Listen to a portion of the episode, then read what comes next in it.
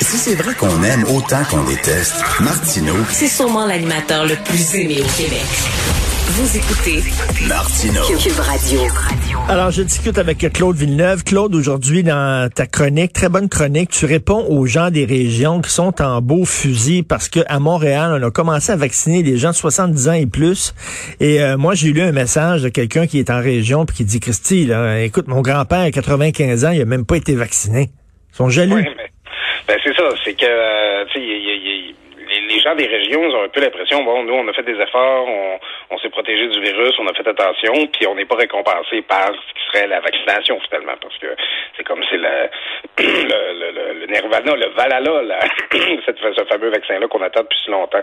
Euh, moi, ce que je perçois, par contre, dans le cas de la région de Québec, euh, le discours ambiant, c'est que les gens comprennent pourquoi ils euh, commencer à Montréal en premier. Tu sais, Mm. Quand tu poses un feu, tu commences l'eau que ça brûle, pas l'eau que ça couvre. Ben oui. C'est ça, c'est normal. Par contre, les gens disent si euh, c'est plus urgent de vacciner à Montréal, ben pourquoi il faut qu'on maintienne le même niveau de restriction puis le même niveau de prudence que euh, dans la métropole, là où il y a beaucoup de transmission? C'est ça que les gens comprennent mal. Pourquoi on se prive autant si nous, on n'a pas commencé à nous vacciner? Ben c'est ça, parce qu'ils disent, OK, bon, c'est correct, la, la situation est plus urgente à Montréal, OK, pas de problème, sauf que en disant ça, vous dites que nous autres, c'est moins urgent. Donc, si c'est moins urgent, pourquoi vous ne donnez pas un peu de slack? Oui, ben c'est ça. Puis, tu sais, euh, il y, a certaines places, c'est plus ambigu. Tu région de Québec, on est encore à 40 cas par jour. Euh, ça dépend toujours des milieux où ça circule, mais c'est beaucoup. Mais tu sais, je centre du Québec, euh, Mauricie, euh, Chaudière-Appalaches, euh, sais, même l'Estrie, il, se passe quasiment plus rien là à un moment donné. Euh, tu sais, je comprends qu'on a peur euh, que de fa- favoriser un retour, une augmentation de la transmission si on laisse un petit peu de lousse aux gens, mais tu sais, il y a des limites à maintenant confiner des territoires où le virus circule pas, euh, Mais, mais, mais penses-tu qu'au cours des prochaines heures, justement, on va annoncer des allègements pour certaines euh, régions euh, rouges?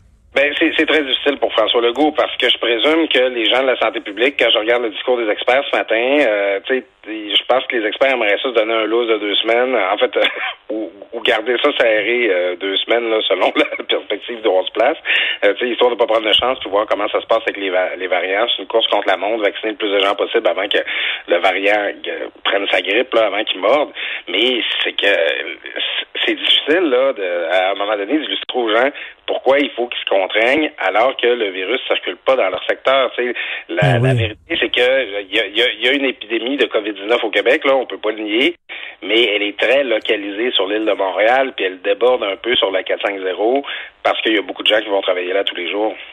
Écoute, euh, je pensais à ça euh, hier.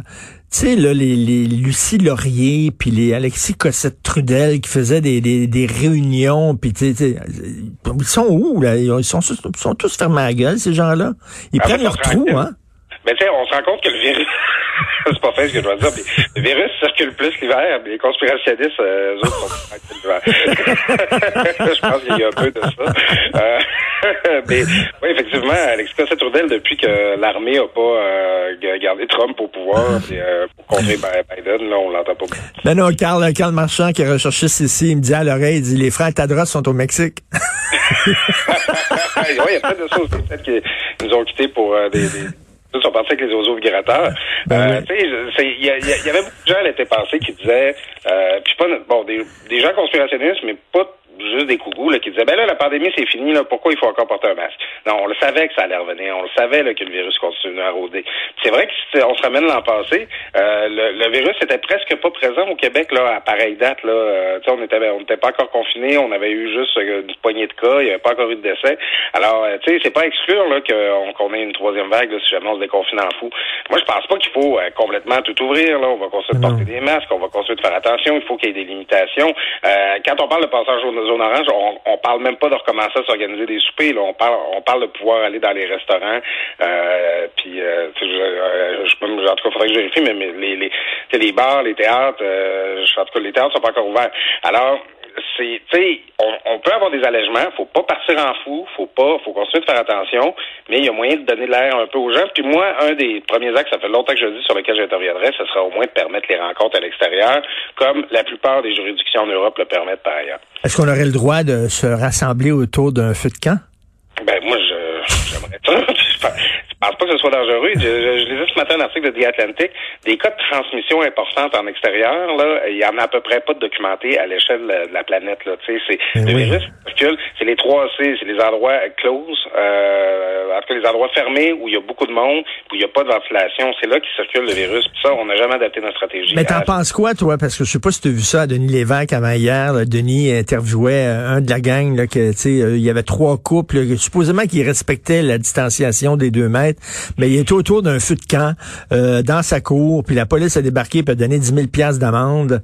Euh, il est en beau fusil.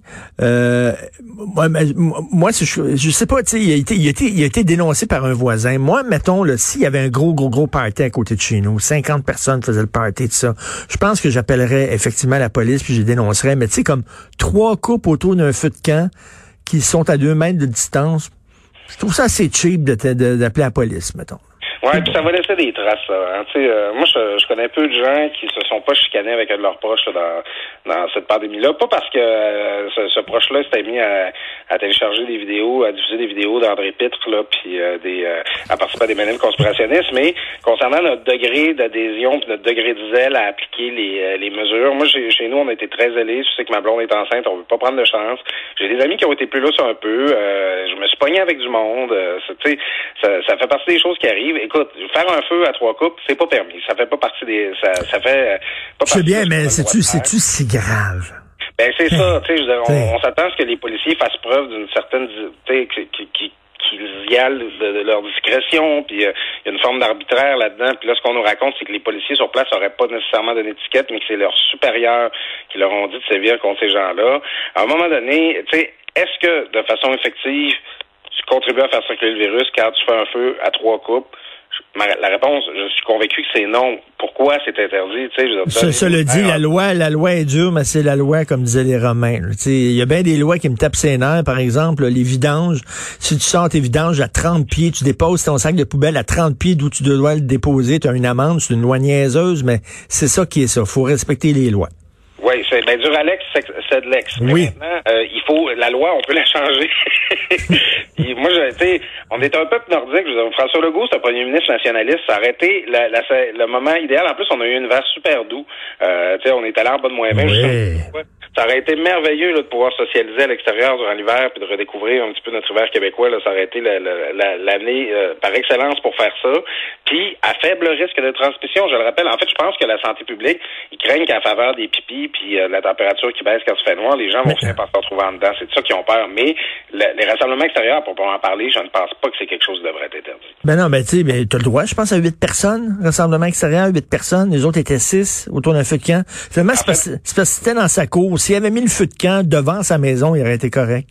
C'est ça, c'est il faut que ce soit dans un lieu public, puis il faut que ce soit pour pratiquer une activité extérieure comme du patin ou de la glissade ou des choses comme ça. Tu sais, tu peux pas euh, juste t'installer avec, euh, avec un petit verre là, autour d'un feu puis en profiter pour socialiser. Mais c'est parce que c'est ça aussi, euh, tu sais, je vous ai ramené, c'est bien le fun d'aller patiner, mais on, on a envie de jaser, on a envie de se voir.